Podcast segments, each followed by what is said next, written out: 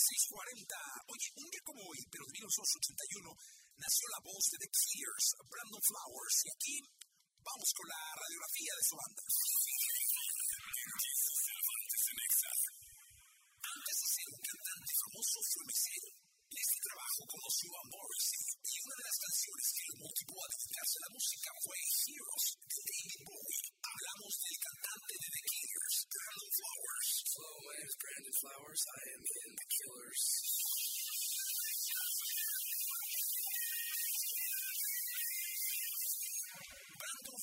Flowers nació el 21 de junio de 1981 en Henderson, Nevada, en los Estados Unidos. Su hermana Shane, que es 12 años mayor, lo acercó a la música de The Smiths, Deftones, Nirvana, Beatles, Pink Floyd y demás.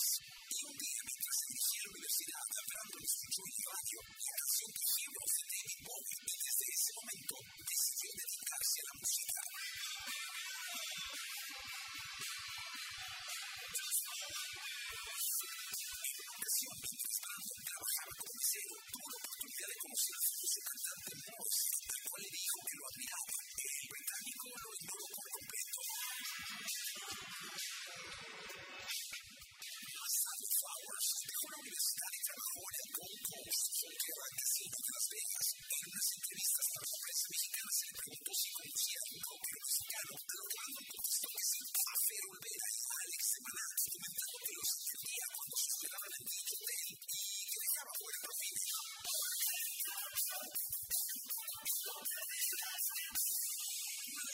bandas en las que participó Brandon fue Blues Response, pero fue expulsado de ella por negarse y se a Los Ángeles como el resto del grupo. Con The Killers, Brandon ha grabado siete álbumes de estudio cinco de ellos alcanzado los primeros lugares y las mejores listas de popularidad del mundo y se estima que vendido más de 22 millones de copias en el planeta Tierra.